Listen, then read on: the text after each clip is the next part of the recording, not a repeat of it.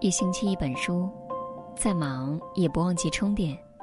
各位好，我是郑州新闻综合广播的主持人韩星。今天要跟大家分享的文章来自于罗小珍。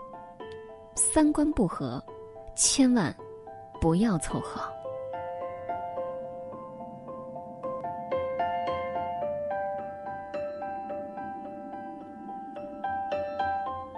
前段时间。曾经从微博上看过一份中国九五后婚恋观报告，在最看重伴侣的哪个条件一项当中，很多人都非常讶异，因为在很多人的心中，新一代的年轻人基本上都是看颜值、看条件的。可是让人意外的是，三观一致战胜了性格、外表、经济、学历，成为了第一。后来我想，其实选择三观一致的人，才是活得真的透彻。无论是选择朋友还是选择伴侣，人生观、价值观、世界观如果不在同一个层面上，那必将是一段痛苦的煎熬。还记得早前看过的一则新闻：女孩和男孩谈了四年恋爱，已经到了谈婚论嫁的地步，于是就跟着男友回到某偏远山村去拜访准婆婆。条件艰苦，没有二十四小时的热水，她都可以接受。男友一家非常节俭，连垃圾都舍不得丢，说是废品可以卖钱。女孩虽然不能认同这种把家里堆成废品站，但还是忍了下来，没有对他人的生活方式提出异议。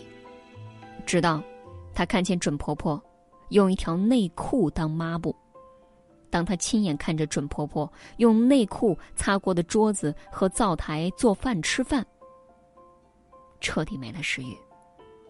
但是她还是没有当场发作。她趁没人的时候偷偷问男朋友这是怎么回事结果男朋友回答：“内裤是我爸的，是干净的，又不是女人内裤。我们农村人没有你们城里人那么穷讲究。”听完他的话，女孩脑袋嗡的一声。她突然发现，虽然他们在一起四年了，可自己好像从来没有了解过他。这短短的一句话当中透露出的细节是什么？第一，女人的内裤是脏的，男人的是干净的，是能够用来抹桌子、擦灶台的。这完全就是男尊女卑的封建思想。第二，家里脏乱差，甚至用内裤擦桌子，可是男朋友完全不觉得有问题，反倒认为女朋友穷讲究。这证明他完全认同这个观点。一想到男朋友可能以后……也会用内裤擦桌子，还要教育他男人的内裤是干净的。女孩想想就要疯了，她过不了这样的日子，一天也过不了。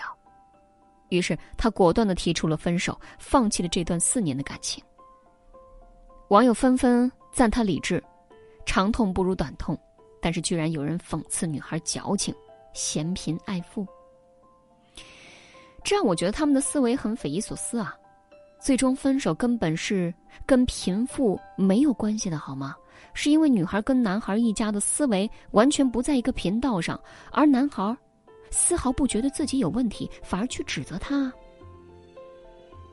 这就是三观不合，他的思维根深蒂固，不愿意改变，那他只能去找一个接受他用内裤擦桌子的女孩啊！不分手还等着过年吗？有很多人觉得三观不合就是观点不同，但其实这个世界上根本没有两个完全一样的人，分歧肯定会有的。所以说，想找一个三观一致的人，根本不是想找另外一个自己，而是即使有不同，还是能够求同存异、互相尊重理解的。那些死于三观不合的感情，一定是因为两个人不在一个频率上，也不愿意尊重对方。做出改变。说一个朋友的故事：没谈恋爱之前，木木的业余生活特别丰富，在植物园看盛开的郁金香，到陶艺馆 DIY 一个独属于自己的杯子，到隔壁城市听偶像的演唱会，到向往已久的异国旅行。可是木木的男友却是个宅男，别说背着行囊四处旅行了，就是下楼倒个垃圾都要愁眉苦脸准备一上午。默默看男朋友也不像是一个能陪自己出去玩的样子，就主动约闺蜜去厦门玩了几天，结果遭到男友坚决反对，强制把票退了不说，还教导她：“旅行就是从自己苟且的地方到别人苟且的地方，去楼下晒太阳也一样，还能顺便遛遛狗。默默叹气，妥协道：“听说那什么电影特效做超炫，咱晚上一块去看吧。”男朋友却说：“花那冤枉钱干啥？在网上看不一样吗？”木木比较注重形象，哪怕逛超市也必须化个淡妆。男友一看她化妆就生气。木木问为什么，男朋友回答：“女人化妆不是给男人看的吗？你都名花有主了，还想勾引谁呀？”更过分的是，有天木木加班到很晚，回来男友就摔摔打打的甩脸色。木木气急了，问他什么意思。男朋友说：“事业做得再好有什么用？家里乱的跟猪窝一样。我就不明白你为什么天天加班。我是赚的太少养不起你，还是你心里有鬼，以加班的名义偷偷约会？女人就应该安分守己。结婚以后你必须辞职，好好在家里面洗衣服、做饭、带孩子。不行，你现在就给我滚！”那个时候，木木气到崩溃，滚就滚，跟你结婚还不如嫁条狗。闹成这样，两人自然分手了。默默一边吐槽男友的恶劣行径，一边现身说法，给单身的姐妹们提醒：家境差一点颜值低一点、身高矮一点都无所谓，但是三观必须相合，不然真的要命。我家小区。有一对夫妇，结婚二十年，从来没有停止过争吵。大到孩子教育、父母养老、理财手段、日常消费；小到吃米饭还是烧饼，牙膏从中间挤还是后面挤，都能吵得面红耳赤。他买了一束鲜花装点房间，既芬芳又温馨。他却说：“你就知道败家，还不如买假花呢，至少不会枯萎啊。”男人说：“养孩子不容易，又要准备教育基金，又要买房买车娶媳妇儿，要多存点钱，早做打算。”而女人却说：“瞎操心，儿孙自有儿孙福。”女人有洁癖，地板砖必须能够找出人影才算干净，而男人进房间却连鞋都懒得换，末了还要讽刺正在吭哧吭哧拖地的他：“你真是丫鬟的命啊！”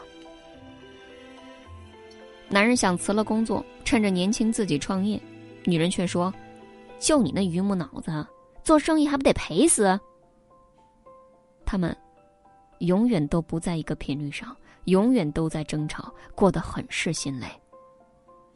其实，当两个人产生了分歧，站在各自的角度来看，他们都觉得自己没有错，是对方的问题，而这恰恰就是问题所在。两个人可能都没错，可就错在。把他们俩摆在了一起。如果两个人永远都不在一个频率上，也不愿意接受尊重对方的生活方式，为了对方做出改变的话，那相处起来一定是痛苦不已，还不如彻底的分开。在电视剧《父母爱情》里，男主角江德福是一个农村土娃出身的青年军官，而女主角安杰却是娇生惯养的千金小姐。理所当然，因为两人生活环境不同，婚后两人从消费观念到衣食住行全都格格不入。可是，这两个人又是怎么相处的？安杰一边抱怨江德福害惨了他，要跟他到这鸟不拉屎的地方生活，一边洗衣做饭挑水，努力的融入江德福的世界。江德福一边批评安杰的资产阶级大小姐的作风，一边到处搜罗安杰。爱喝的咖啡，努力做一个优秀的三喜丈夫，就是洗脸、洗脚、洗屁股。他们口口声声说要改造对方，实际上却一步步的在向对方靠拢。老了以后，糙汉子江德福非要穿着睡衣才肯睡觉，而讲究了一辈子的安杰却变得邋遢起来。这对原本不应该有交集的男女，在爱情这条路上一直很努力的向对方走去，到了最后，甚至你变成了我。我变成了你。其实这个世界上哪有三观完全一致的人呢？不过是彼此尊重，互相迁就。可如果接受不了对方，也不愿意去改变、去妥协，那，就趁早分开，不要凑合。一辈子太长，要把爱情给那个懂得尊重、欣赏、愿意为你改变的人。一辈子太短，千万别委屈自己跟一个只会打击、嘲讽你的人纠缠不休。